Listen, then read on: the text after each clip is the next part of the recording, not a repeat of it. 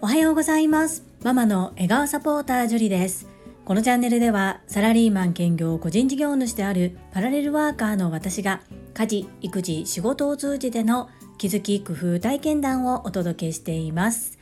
さて皆様いかがお過ごしでしょうか？スタンド FM リスナーの皆様いつもたくさんのいいねやコメントをいただきまして本当にありがとうございます。とっても励みになっておりますし心より感謝申し上げます。さて本日はリアルグリーンに挑戦というタイトルでお話をさせていただきます。本題に入る前にお知らせをさせてください。2月17日金曜日夜の7時30分からコラボライブ配信を開催します。お相手はユッキーのときめきラジオのユッキーさんです。ユッキーさんは昨日2月13日でこちらスタンド FM の配信1周年を迎えられました。おめでとうございます。そんなユッキーさんの1周年を祝してのライブ配信となります。ご自身で主催をされるのは初めてということで一緒に行ってまいります。所要時間は約30分を予定しております。お時間許す方はぜひ遊びにいらしてください。どうぞよろしくお願いいたします。さて本日のテーマリアルグリーンに挑戦しますです。最後までお付き合いよろしくお願いいたします。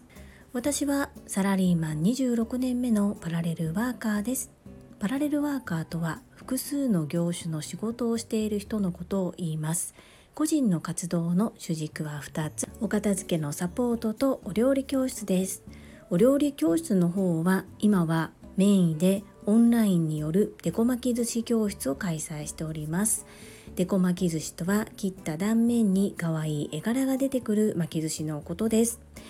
このお料理教室の実際に作ったものを写真に撮るときに私はフェイクのグリーンを使っています。これは一度スマートフォンのカメラの撮り方っていうのをワンデイで学んだことがありグリーンを入れるといいということを教わったことで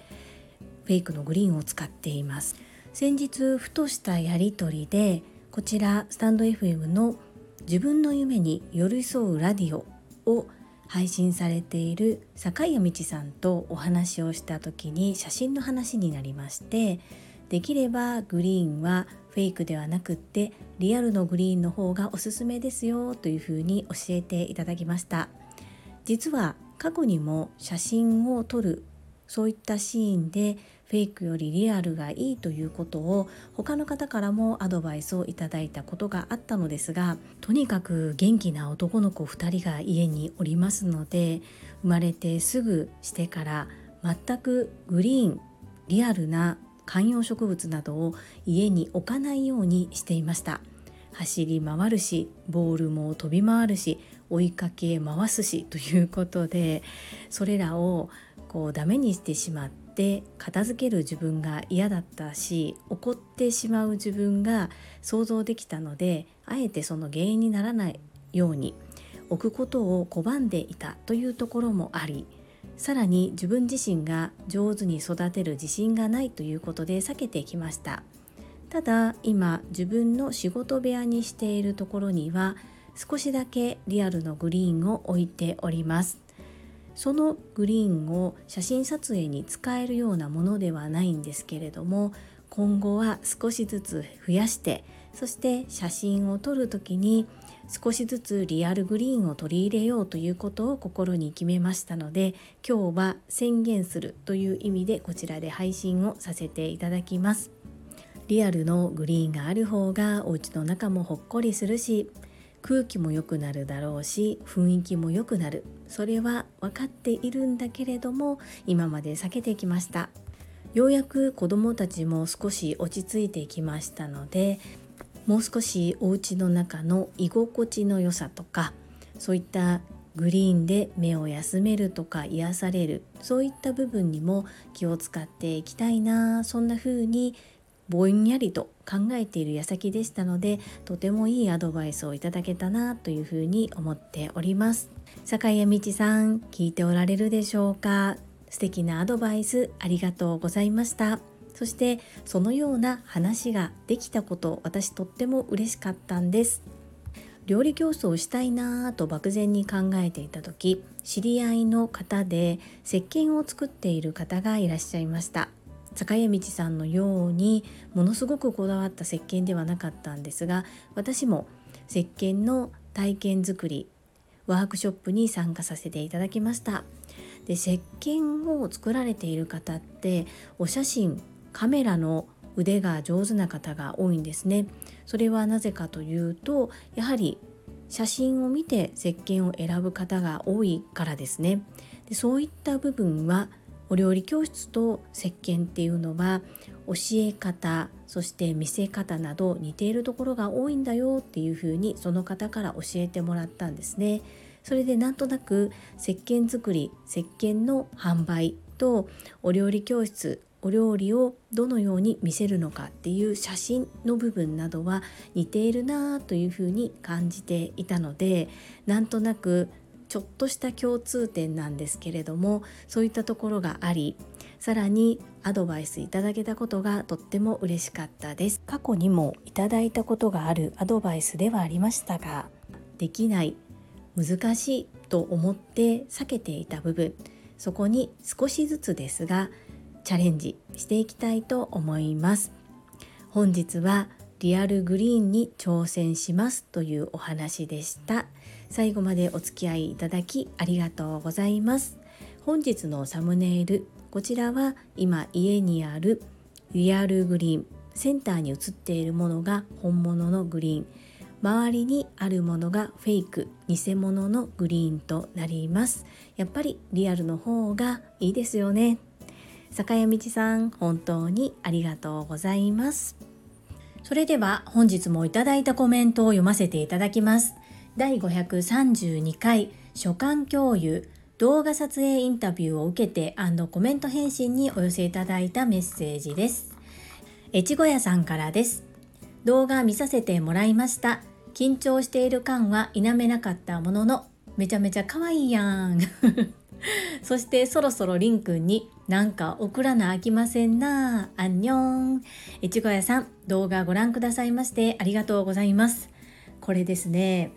私が思っていたよりたくさんの方がいろいろと共有してくださったんですけれども私がこの内容確認をしてくださいというふうに動画をいただいた時にはサムネイルが入ってなかったんですよね。で、いざ出来上がったら、もうサムネイルの私の顔がなんか酸っぱい顔してまして、ものすごく恥ずかしいなというふうに思っています。ちょっとね、一生残るものなので、せっかく作っていただいたのにどうしようかなと思いながらも、ちょっとね、やっぱりあまりにも恥ずかしいので、作っていただいた方に今相談中です。いつでも、どんな角度からでも必ず笑顔の形状記憶をされているイズミーナを見習わなければならないなそんな風に反省しているところでした。ですがご覧くださりありがとうございます。りんちゃんは気にしないでくださいね。もうすぐしたらきっと忘れてくれるのではないかなと思っております。逆に言えばそれぐらいものすごく嬉しかったと思います。越後屋さんのお心遣いに感謝申し上げます。アンニョン続きまして第533回振り返り1週間の目標振り返りコメント返信にお寄せいただいたメッセージです。かおりさんからです。樹里さん、先日は楽しいデコ巻き寿司レッスンありがとうございました。仲間との時間、とっても楽しかったです。私の1週間の振り返りさせてください。1、週4回ウォーキング。2まさみん応援1分筋トレ3 1分読書 1×2 丸3丸1のウォーキングちょっと見直します。外に出る時間がない時はマシンに乗っかってブルブルするをトータルで30分これでやってみます。しっかり公言して頑張ります。樹里さんのおかげです。ありがとうございます。かおりさんメッセージありがとうございます。そうですね。週4ウォーキング。なかなかこう外に出るのが難しいというところでしょうか。ですがここを軌道修正されたということで私も頭の中にしっかりインプットしましたよ。私もかなりハードル下げました。ですが継続すること運を動かす運動をすることこちらの方が大切ですので高い目標を立ててできないよりは低い目標でも継続していけるように共に頑張っていきましょう。かおりさん、メッセージありがとうございます。そして、昨日も朝倉千恵子先生の Voicy にて、かおりさんのオリジナルお手製のコサージュのご紹介がありましたよね。もう私はめちゃくちゃ嬉しくて、自分ごとのようにものすごくハッピーな気持ちになりました。かおりさん、メッセージありがとうございます。続きまして第534回発酵調味料手作り醤油麹コメント返信にお寄せいただいたメッセージです。かおりさんからです。ジュリさんおはようございます。醤油麹のご紹介ありがとうございます。私は食べたことがないです。でも興味津々、私も作ってみたいなぁと思いました。その他ご紹介いただいた5項目もしっかり意識すると体にいいですよね。教えてくださりありがとうございます。きっと子育てに悩まれ試行錯誤されている方はたくさんいらっしゃると思うので実体験のシェアは喜ばれると思います。いつもたくさんの気づきと学びある配信ありがとうございます。かおりさん、メッセージありがとうございます。醤油麹召し上がったことないんですね。こんな風に発信している私ですが、約3年前までは麹って何？っていう人でした。なので、醤油麹知らない方も多いと思います。ものすごく簡単です。麹さえ手に入れば、あとは醤油と浸すだけです。本当に簡単です。そして発酵も私は急ぐのでヨーグルトメーカーを使っていますが自然発酵でもしっかりと発酵してくれます。冬は気温が低いのでなかなか発酵しづらいんですけれども夏だと1週間ちょっとぐらいで醤油麹自然発酵も可能です。日本は本当に、まあ、こんなこと誇れることではないんですが世界でも1、2を争う添加物大国です。添加物なしの生活日本でいるとできないということで海外に移住された方もいるぐらいです。学びと気づきのある配信とおっしゃってくださりとっても嬉しいですありがとうございます続きましてゆっきーさんからですジュリさんおはようございます。本日は祝メッセージコラボライブ告知ありがとうございます。醤油麹とっても知りたかったので嬉しいです。納豆についているタレは添加物だらけで毒という認識はあったものの、いい味付けが見つからず、しぶしぶタレを使っていました。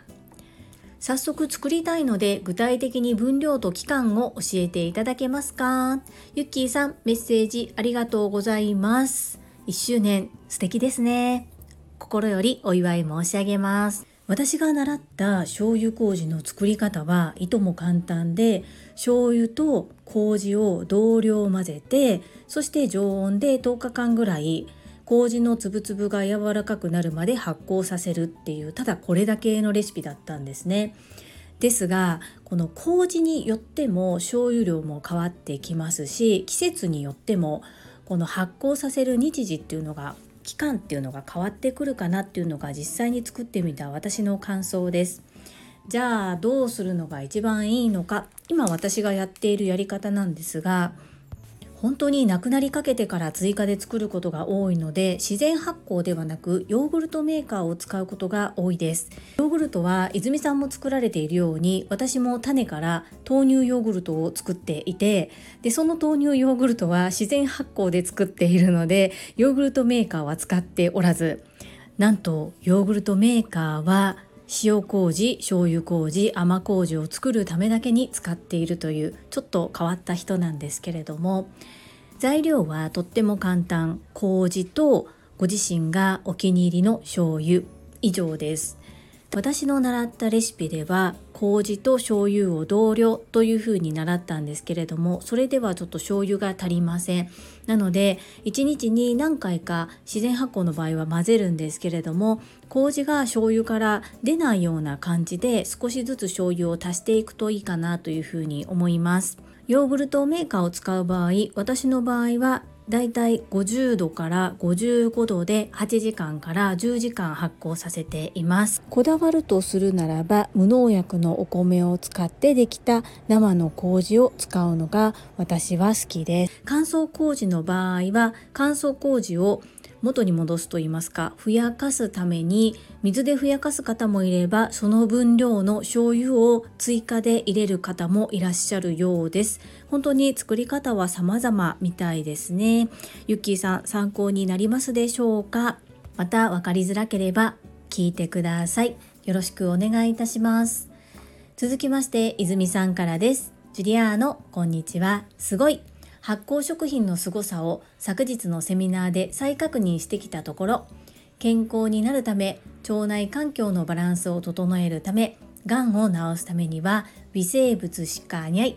そして WHO もエビデンス出していると聞きこれはすごいことになるぞと確信したセミナーでした。体質改善をするには腸内細菌をごっそり丸ごと変えること。それには微生物しかない。日本は世界で添加物使用量が板外れにずば抜けて多いから食べ続けると病気になること。だから発酵食品をはじめお水も大切であること。他にもたくさんの食事療法があること。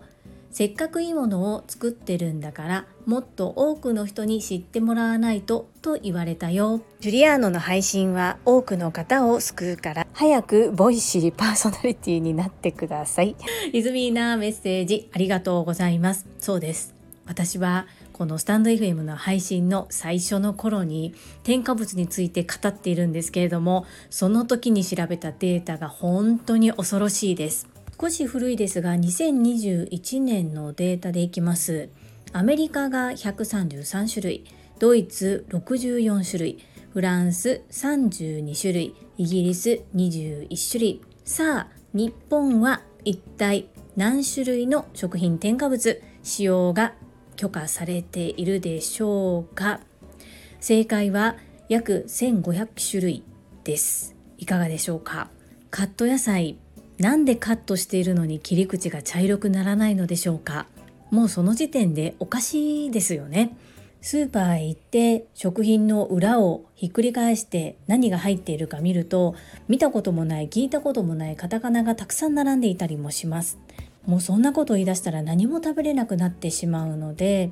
まあ、食べたらデトックスっていうことも必要ですしできるだけ家で食べる食事に関しては私は添加物を取らない努力をしております。そのうちの一環で調味料を見直すのが一番簡単かなというふうに思っています。イズミーナは本当に発酵食品も自分でチャチャチャっと合わせて作れるクリエイターなのでどんどんどんどんいいものを世の中に発信してそしてどれだけそれが素晴らしいことなのか。何も知らないで売られているものだけを食べていたらどんな風になってしまうのかそんなことも含めていろいろと PR していただきたいなというふうに思います。私が Voicy のパーソナリティになったら食育の先生そして生体波動鑑定士として最低2回はゲストで来てくださいね。よろしくお願いいたします。続きましてテニバカさんからです。ジュリさん毎度久々のコメントです。ジュリさんのパラレルキャリアという言葉への思い入れすごく共感できました私も元公務員という性格のせいか言葉には思い入れがある方です私はリベンジという言葉に違和感を感じることがあります。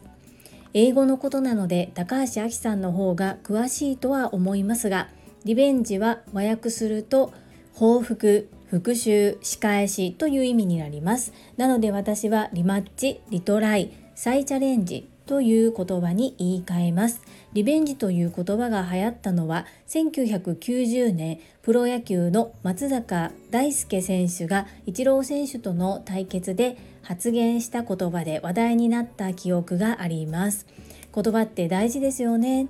要は私もまさみんアスリートクラブに所属し毎日トレーニングしてるよ。毎日トレーニングすると少しずつ回数増えるのが楽しいよねと伝えたかった会員番号3番のテニスの人でした。テニバカ王子メッセージありがとうございます。言葉へのこだわり皆さんそれぞれにあると思います。お話しくださりありがとうございます。そして、まさみんアスリートクラブ、属してくださりありがとうございます。私はなかなか回数は増えなくて、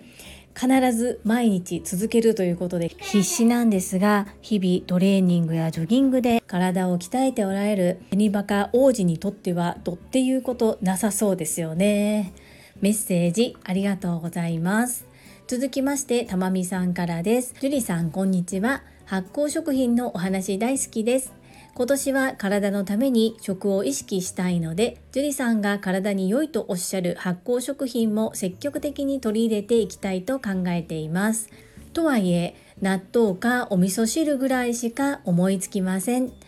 お料理に苦手意識があっても無理なくお手頃に日々の食事に取り入れられる発酵食品の使い方があればぜひぜひ教えてください。たまみさん、メッセージありがとうございます。納豆とお味噌汁素晴らしいですね。一つお伝えするならばできれば納豆は有機栽培のもの。そして添付されている添加物の入っているタレは使わないということでしょうか。そしてお味噌汁はグツグツ煮ないことです。さらにお味噌を買う時には必ず裏を見てできるだけ添加されているものが少ないものを選ぶようにしてください。お味噌の原料は大豆。麹、塩、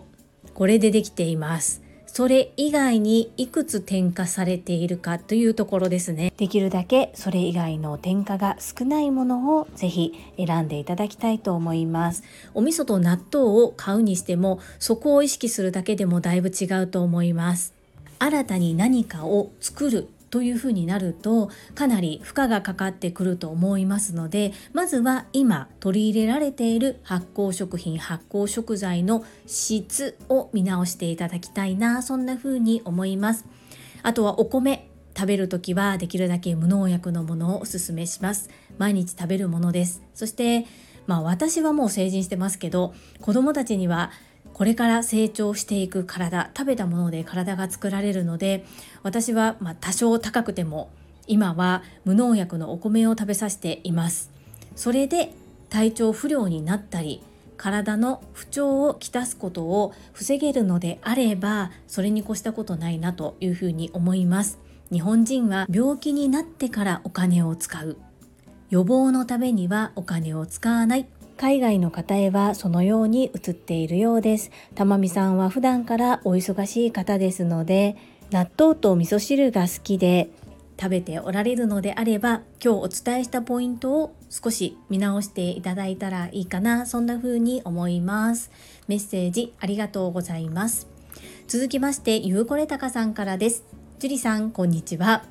発酵食品の話に興味あります。今年は食育に興味津々丸なので樹里さんが体に良いとおっしゃる発酵食品も積極的に取り入れていきたいと考えています。備え入っても詳しくないのでキムチぐらいしか思いつきません。毎日摂取するコツなんかあればぜひとも教えてね。ゆうこれたかさんメッセージありがとうございます。おそらくこれたかーのは奥様が作ってくださるご飯を食べていれば健康で元気に過ごせると思います。なぜなら韓国の方は野菜をたくさん取られます。そしてキムチ、ものすごいいい発酵食品ですよね。毎日食べてるんでしょうか？お味噌も日本の味噌ではないかもしれませんが、デンジャンチゲとかコチュジャンも発酵食品ですよね。なのでおそらく普段から普通に奥様の手料理を食べていたら発酵食品発酵食材たくさん摂取しているのかなというふうに思います。私はいつか奥様とお話しする機会があれば食について語ってみたいなそんな風に思います。おそらく心配しなくても毎日摂取されてると思います。これたかのいつもメッセージありがとうございます。最後に高尾さんからです。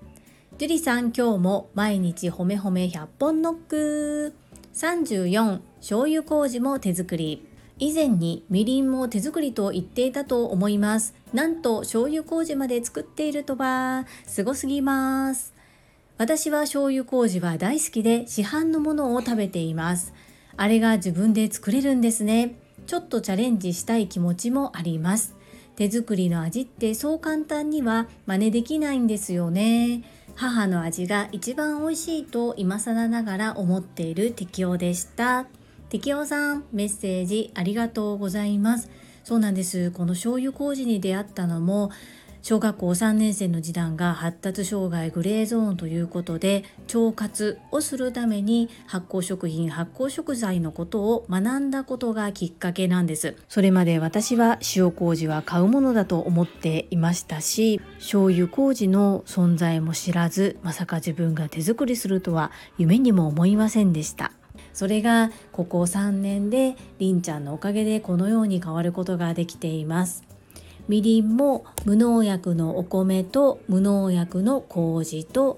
上質な焼酎のみで作っています。私は高尾さんのお話を聞いて醤油麹売ってるんだっていうことに驚きました。興味を持って探してみたもののどこにも売ってなくってどうやって探すんだろうと思っていたぐらいなのでもしよかったらどこで売ってるのか一回教えてほしいなそんな風に思います。